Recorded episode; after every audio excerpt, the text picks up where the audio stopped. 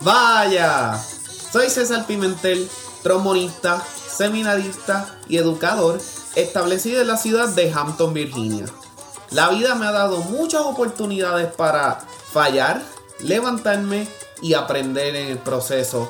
En esta segunda temporada de Huellas en la Arena, quiero darte la oportunidad de que me conozcas un poco mejor al compartir esas experiencias, a la vez que seguimos aprendiendo con todos los invitados que voy a tener en distintas entrevistas. Así que mantente cómodo, mantente cómoda, que estamos a punto de irnos en una aventura de mucho conocimiento. Vaya. Saludos amigos, saludos amigas. De verdad que estoy bien contento por tenerles aquí una vez más en una nueva edición de Huellas en la Arena. De verdad en las pasadas ediciones la he pasado sumamente espectacular.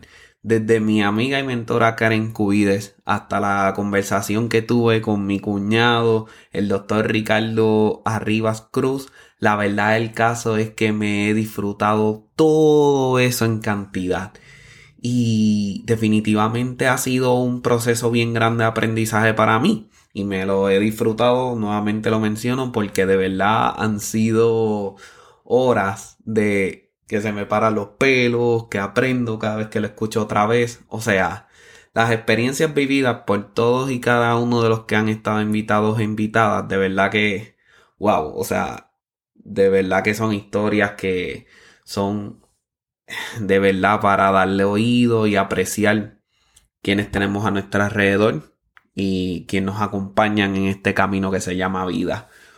Y en estas pasadas semanas, a raíz de esas conversaciones y otras cosas en las cuales he estado pensando, me llevó a una reflexión bien profunda sobre la procrastinación. Sí, esa palabra que suena bien difícil, esa palabra que nos da mucho miedo y esa palabra a la cual todos le queremos huir. ¿Por qué? Porque cuando nos enseñan a tocar el instrumento nuestros maestros y maestras, eventualmente si vamos a la universidad con los profesores y profesoras, la verdad del caso es que nos enseñan a practicar a veces seis horas o más, otros abogan que son menos de 6 horas que uno debe practicar. En adición a todas las otras ramas y facetas del área de la música las cuales nos puedan interesar. En adición a eso, no le he quitado el factor humano, el hacer ejercicios para vivir una vida mejor, el comer bien para poder tener energía y el manejar nuestras ansiedades y nuestros miedos que no necesariamente tienen que ver con el arte, ¿verdad? El estrés que nos puede causar pagar las facturas a tiempo, movernos eficientemente de ciudad a ciudad, vivir en un techo. Todos estos detalles que el siglo XXI ha puesto mucho más complicados, la verdad es que nos llevan a bordes de ansiedad, los cuales nos pueden hacer querernos quitar de todo o no ser efectivos como entre comillas debemos ser. Entonces, yo te voy a invitar a que respires.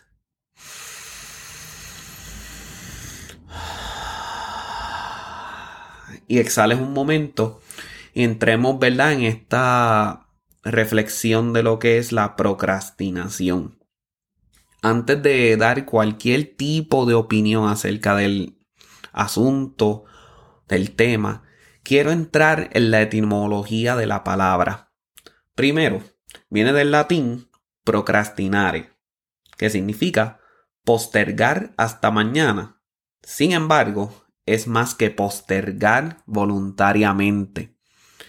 Si hay algo que te impide hacer cosas en contra de tu voluntad, suena patológico, suena una enfermedad.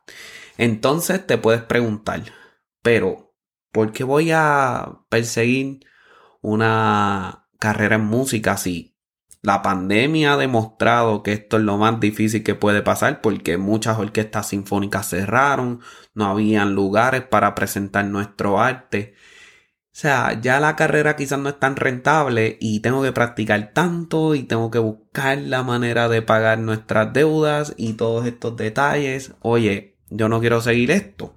Pero entonces por otro lado puedes estar pensando, quiero seguir empujando, no obstante, no veo cómo entonces puedo llegar a acabar ese círculo vicioso o círculo enfermizo de la procrastinación.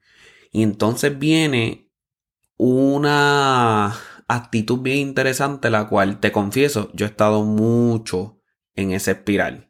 Y es el maltratarse uno. Quizás no físicamente, pero ya como aprendimos con mi cuñado el doctor Arribas, el proceso cognitivo, el proceso conductual y el proceso emocional, el cual sí se ven afectados a la vez que nos decimos palabras que quizás no le decimos ni a nuestros peores enemigos o enemigas, pueden sí tener repercusiones físicas. Entonces, aquí es que viene el asunto. Nuestra procrastinación puede estar en contra de nuestra voluntad, porque al final del día no vemos que lo que estamos haciendo quizás no es significativo, que lo que vemos quizás no nos va a traer algún tipo de recompensa al final, no vemos la luz al final del túnel. Y es aquí donde piensas que no puedes hacer las cosas más nada, que naciste para ser vago o naciste para ser vaga. Entonces, te invito a que nuevamente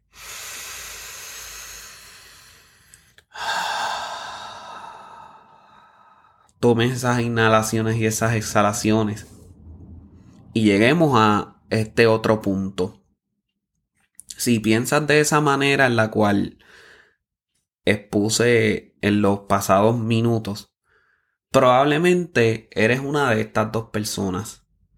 O vives mucho en el pasado y no te das la oportunidad de perdonar los errores que ya cometiste, que te ayudaron a crecer y te ayudaron a estar ahí en el lugar donde estás hoy, que puede tener muchas más bendiciones de las que tú puedes pensar. O si estás en el barco donde estoy yo en muchas ocasiones, puedes estar viviendo en el futuro y hace que tu vida se pierda. Y no te da la oportunidad de ser empático ni empática con nadie, ni contigo mismo, ni contigo misma, ni mucho menos ser vulnerable. Y estar abierto abierta al cambio, estar abierto abierta a una conversación de inclusión, una conversación de amor contigo mismo o contigo misma. ¿Ves? Entonces, lo primero que uno ve en este concepto y lo que a mí personalmente me ha ayudado es cambiar mi mentalidad desde el futuro donde estoy yo, pero también puede ser desde el pasado, y empezar entonces a ser una persona más consciente en el presente, a practicar ese espacio donde estoy en el aquí y el ahora, o sea, como le dicen en el inglés, el mindfulness, ¿ves? Entonces, cuando vives en el presente, te das cuenta que es quizás en el estado donde más difícil se puede vivir. Y más allá.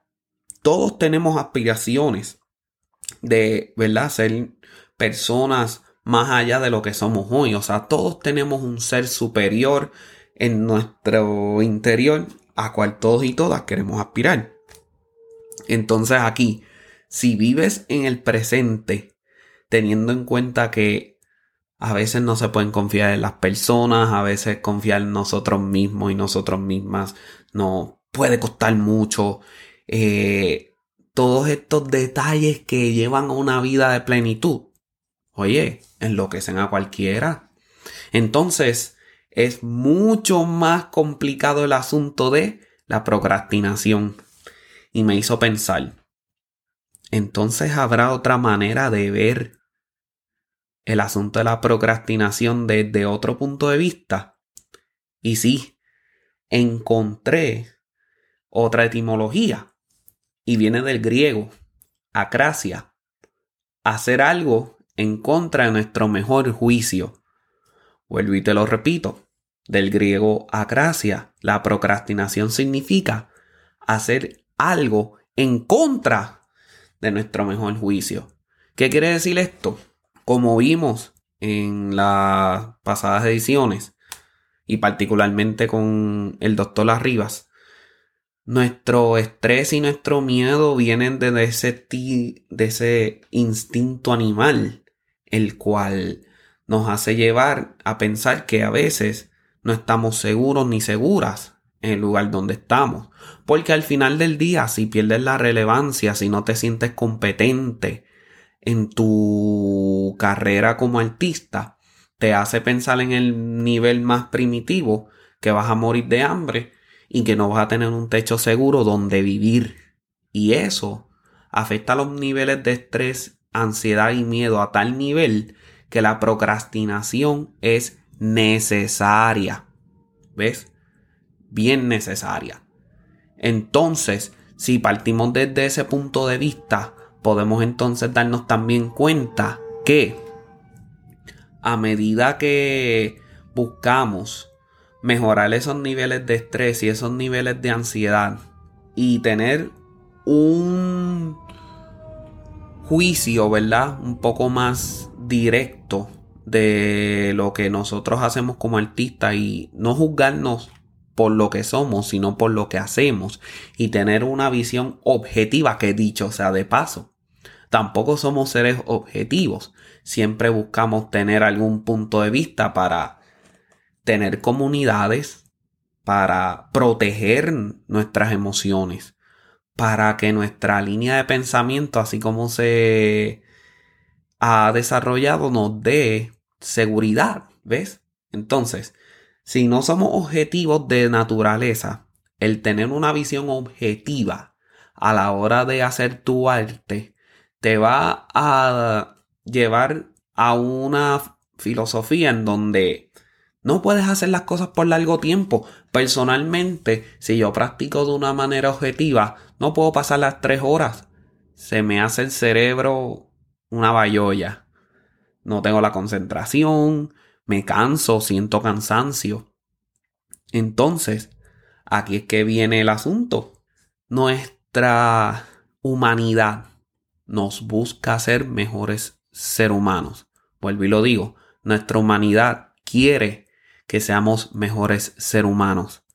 Entonces, la mejor manera de ser mejor ser humano muchas veces no envuelven la práctica de lo que hacemos, sino el camino a mejorar lo que somos, a controlar lo que no queremos y a darle forma a lo que deseamos ser. Aquí es donde hacer las cosas en contra de nuestro mejor juicio tiene sentido.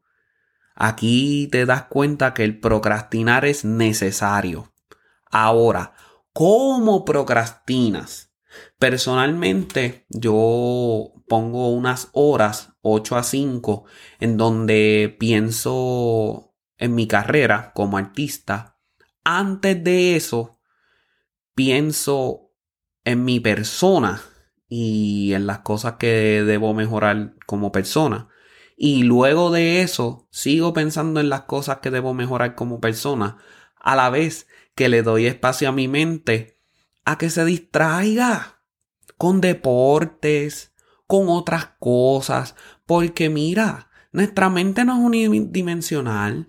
Nosotros debemos tener otros intereses. Nosotros debemos tener otras aspiraciones. Nosotros debemos tener otras ambiciones, aunque sean personales, aunque sean de familia, aunque sean con amistades. Nada que envuelva lo que haces. Porque yo te aseguro a ti que si te rodeas de personas sumamente inteligentes, las cuales te hacen sentir completo o completa, y te quieren por cómo eres y no por lo que haces, puedes botar tu instrumento mañana a la basura y te seguirán queriendo. Sí, lo escuchaste bien. Puedes botar tu instrumento a la basura mañana y te seguirán queriendo. Pero ¿qué pasa si no tomaste el momento de procrastinar y pensar en otras cosas que puedes hacer como ser humano? ¿Ves? ¿Cómo puedes interactuar con otros seres humanos si no tomaste la música más allá de otra cosa? ¿Ves? O sea, Aquí es donde el pensamiento llega a un punto donde hay que ponerse a pensar. Y esto nos lleva a otras conversaciones como la creación de hábitos, la práctica y el aprendizaje, lo cual también vamos a estar tocando. Porque después de todo, si la vida me ha dado una manera de vivir mejor la vida, o si he encontrado una manera de vivir mejor la vida, no puedo morir sin compartir todas y cada una de esas experiencias en la medida que sea necesario o en la medida que sea posible.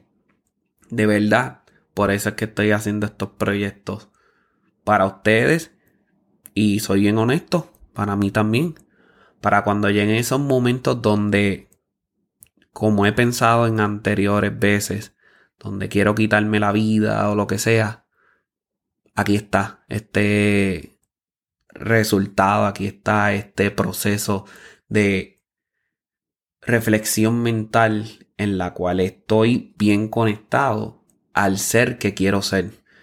Ahí es donde precisamente quiero estar y ahí es donde me gustaría verte a ti también. Así que te agradezco una vez más por tener la oportunidad de estar en tu casa, en el gimnasio, en el carro, en donde sea que me estés escuchando. De verdad que te agradezco nuevamente porque de esto se trata, compartir y promover esta comunidad. Gracias por los mensajes que ya me han enviado. Gracias por el apoyo. Gracias por escucharme. Gracias por permitirme darme esta segunda oportunidad y estar aquí conmigo. De verdad, no tengo palabras para agradecerlo. Pero por el momento, me despido y sigamos de fiesta, porque hay muchas cosas que vienen por ahí, muchas entrevistas. Vamos a seguir gozando, vamos a seguir aprendiendo y sobre todo vamos a seguir haciendo lo que sabemos hacer mejor, que es ser humano. Más que ser artista o más que ser cualquier otra cosa, ser humano es lo que vinimos a este mundo. Así que en el proceso lo disfrutamos, en el proceso aprendemos y sobre todo, en el proceso buscamos las cosas que nos hacen tener placer. Y si una de, de esas cosas es la música, bienvenida sea. Por el momento, gracias nuevamente. Fuerte abrazo.